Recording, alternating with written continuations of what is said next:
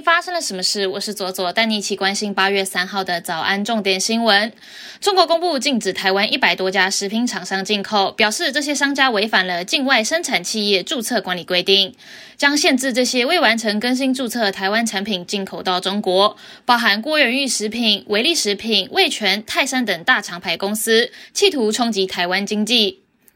北京更有消息人士指出，赶在一个晚上做出这项重大决定，目的在哪边非常明显。虽然中方否认是和佩洛西访台有直接关系，但大动作的抵制台湾产品举动，也让外界解读成刻意打压。受到佩洛西访台、台海紧张影响，台积电美国存托凭证 ADR 下跌了二点四五趴，台股早盘重挫逾两百点，牵动台积电股价早盘跌破五百元大关，最低来到了四百九十二元，下跌二点三八趴。中国入口网站新浪在全球范围内注册使用者超过六亿，旗下有新浪台湾网站。日前传出台湾新浪关站消息，有网友发现台湾的新浪网站无法登入。对此，新浪台湾在台母公司证实暂停台湾的市场营运。高端 COVID-19 疫苗在巴拉圭第三期临床试验，今年二月完成其中分析解盲。亚松森大学团队八月一号分享分析结果。包含感染的血清阳性或未曾感染过的血清阴性受试者，高端比对 A Z 疫苗皆达到优越性的结果。开学季将至，学校也陆续开始发放相关须知。然而，近期有网友在大学生论坛 d c a r 上面发文，指称台大学生会所发的迎新传单上面只有英语跟台语，私讯学生会的成员却收到了不友善的回应。不过，台大学生会的副会长则澄清，表达该名成员的发言不代表学生会。国际方面，英国和法国气象局表示，二零二二年七月是英国和法国部分地区有记录以来最干燥的七月，这导致水资源的紧张状况加剧，并迫使英吉利海峡两岸实施限水。法新社报道，法国气象局表示，严重的干旱重创了当地的农民，并导致淡水使用受到广泛的限制，上个月降雨量仅九点七毫米。美国总统拜登宣布，美军在刚过去的星期日，在一次喀布尔的空袭当中，利用无人机击毙了阿盖达组织领袖扎瓦希里。拜登发表电视谈话，表达行动当中并没有平民伤亡，又指出扎瓦希里这名恐怖分子的头目已经不再存在，正义已经得到了伸张。人权观察表示，一架欧盟的无人机协助利比亚的部队拦截在地中海载运移民的船只。这些移民随后被拖回利比亚之后，有大量的证据显示利比亚有拷打与剥削难民与移民的行为。接下来，我们来聊今天的发生了什么事。将要聊的是台湾版的 N 号房事件哦，是来自于《镜周刊》长达半年的追踪专题报道，叫做《青春炼狱：网络裂片性私密影像事件簿》。我看完了之后，非常的伤心也生气。除了事件本身的可怕程度之外，也很困惑为什么台湾的媒体没有大量的报道。我们先来谈谈事件本身。触感空间或是创意私房这两个色情论坛，有二十万部非法的私密影片，至少两百八十七名成年跟未成年女性受害。这一些论坛呢，可以依照会员分级付费浏览非法的色情资源，包含以性诱拐、诈骗、网络约会、性交易等方式取得国小、国高中生以及成年女性自拍或偷拍而来的非自愿外流的私密影像。而且经过实名认证的会员拥有更高的权限，包含浏览迷药性侵女性的影片、国小女生的性行为影片，还有遭受胁迫的女性以及女童。被要求学狗爬、拿针刺穿身体、异物塞入私密处的影像，而这些影像的受害者甚至必须拿着身份证、学生证拍摄。有的人是打工的时候被拍摄了私密照片、影片；有的人是上厕所的时候被偷拍。而且上厕所被偷拍的例子是，加害者先选好了他们要的受害人，并且观察这个人的如厕习惯，知道他习惯上哪一间厕所。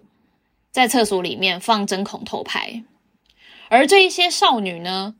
他们会像商品一样的被编上编号，在以 Telegram 的的私人群组里面一而再再而三的流传，导致这些女性受害者们一再的被伤害，甚至不只是在网络上面，因为这些加害者还会附上这些女孩的 IG、FB 跟抖音账号，让同学朋友都知道这些事情，甚至走在路上，走在夜市逛街。也会被路人认出来，然后叫骂羞辱他们不够检点。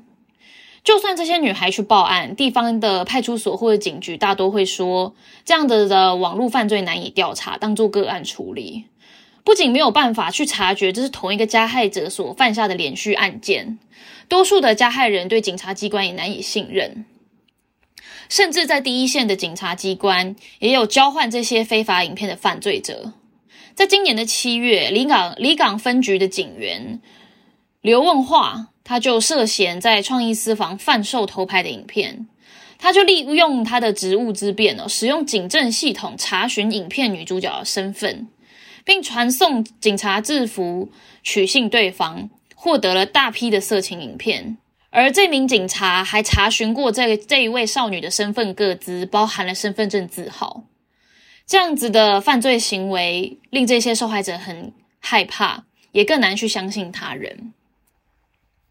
我们目前有什么办法可以去惩治这一些人呢？依照现行的法规，制作、散布成年人私密影像，只能用各资保护法或是刑法的散布猥亵物品跟妨碍秘密罪或是妨碍名誉罪来处理。而这一些罪行最多也只能处两年以下的有期徒刑，而且还可以一颗罚金。所以呢，这次刑法的修法就非常重要。行政院目前有在研拟，在刑法当中增订性影像的定义，以及妨碍性隐私跟不实影像罪的专章，明定未经同意摄影性影像，还有强暴胁迫摄影性影像，跟未经同意散布性影像，以及制造、散布不实性影像的犯罪样态以及刑责。如果通过，这一些犯罪者的刑责将会被提高。关于受害人最在意的影片的下架机制，也是这一次的修法重点。借由修订性侵害防治法，未来网网络平台的提供者、网络的应用服务的提供者以及接取服务的提供者，发现或被通知有性侵犯罪的嫌疑的时候，应该要限制浏览或是移除有关犯罪相关的网页资料，并通知警察。但是这一份对受害者来说非常重要的草案，目前还躺在立法院。在上个会期的时候没有办法取得共识，必须等待九月的新会期再来审理哦。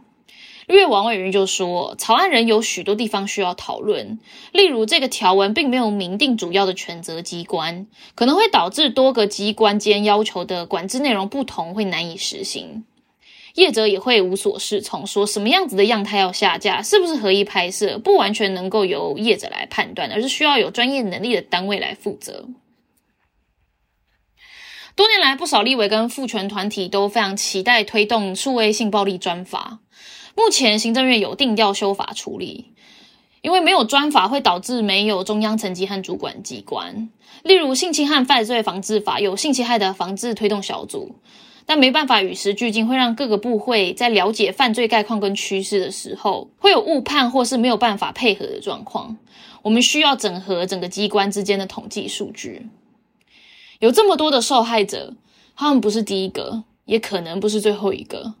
很抱歉，这个社会让受害者感到如此巨大的恶意，也希望政府尽速成立专责单位来打击对抗这些犯罪。以上就是今天的发生了什么事，我是左左，我们明天见。